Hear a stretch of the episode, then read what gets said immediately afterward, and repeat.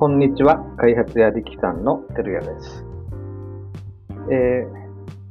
表示に関しての、えー、お話をずっとやってきておりますが、これまでは、え、一括表示という、あの、まあ、商品の裏のラベルなどにこう四角い枠で書かれたりする、えー、ものですね。そういう一括表示の、え、話を、え、してきた、え、ところですが、あの、食品表示基準というのは必ずしもその一括表示のところだけを決めているわけではないんですね。あの、いわゆるその表側のあの任意表示とかって言われますけど、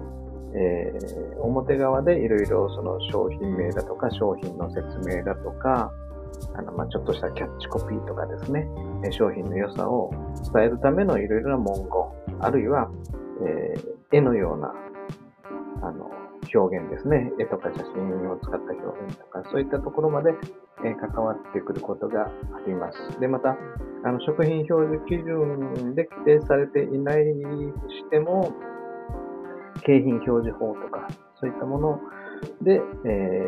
ー、引っかかってくると。まあ、そういったものもあるので、注意が必要です。で、それで、あの、今日は、あの、一括表示以外のところで、えー、各その食品の原材料に関する説明で、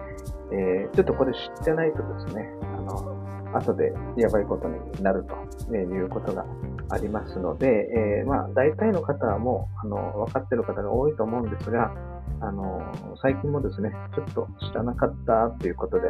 あの、どうしよう、パッケージ印刷してしまったということでですね、あの、ちょっと困ってるという事業者の方もまだいらっしゃいましたので、ちょっと話しておいた方がいいかなと思ってお話をしました。えー、何かと言いますと、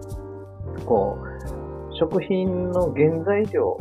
というのは結構大事な情報ですよね。そして、その原材料に当然そのこだわって、えー、食品を作ると、開発すると。まあそういったことをした場合には、やはりそのこだわっているところをアピールしたくなります。で、例えば、沖縄県産パイナップル使用とかですね、えー、あるいは沖縄県産マンゴー使用とかっていうふうに、沖縄県産のフルーツを使ってるんですよっていうようなことを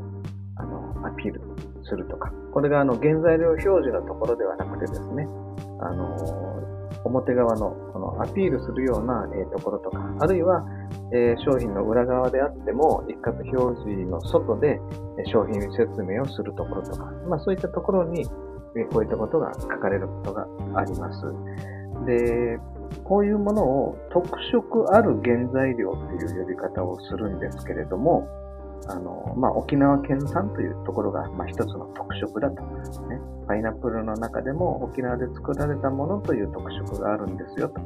あれマンゴーにしても沖縄で作られたという特色があるんですよと。そういうパイナップルやマンゴーを使ってますよ。まあ、そういう、えー、アピールをですね、あの、商品のパッケージの方に、えー、書いた場合はですね、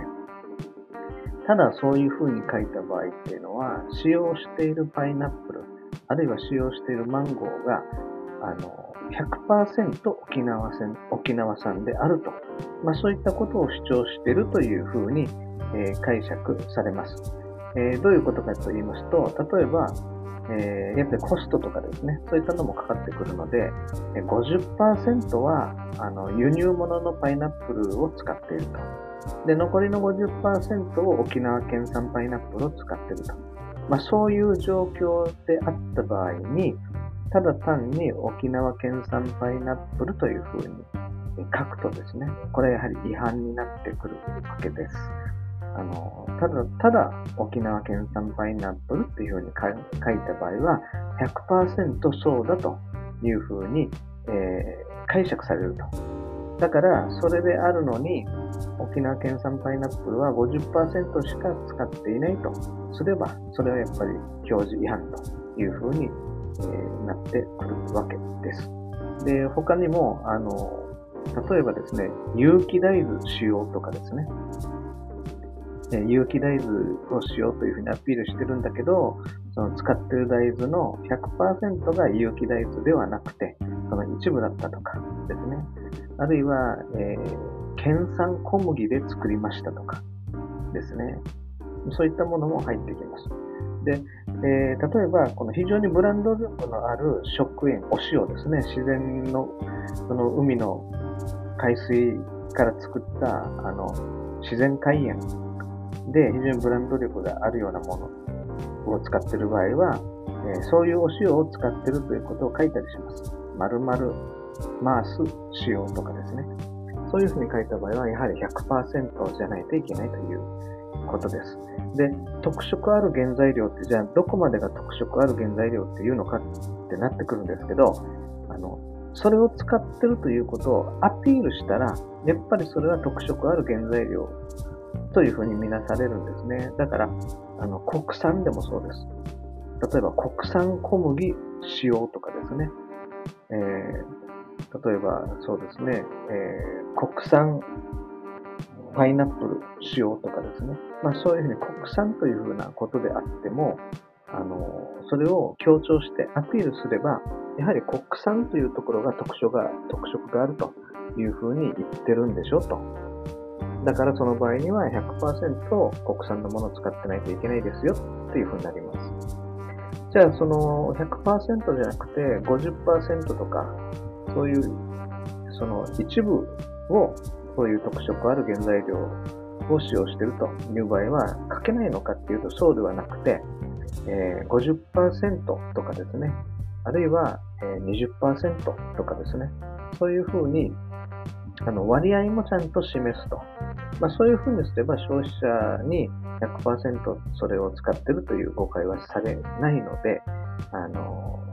まあ、そういう割合を正しく表示していればいいということです。例えば、沖縄県産パイナップル使用で、括弧、えー、全体のパイナップルのうちの50%っていうふうに書いたりとかですね。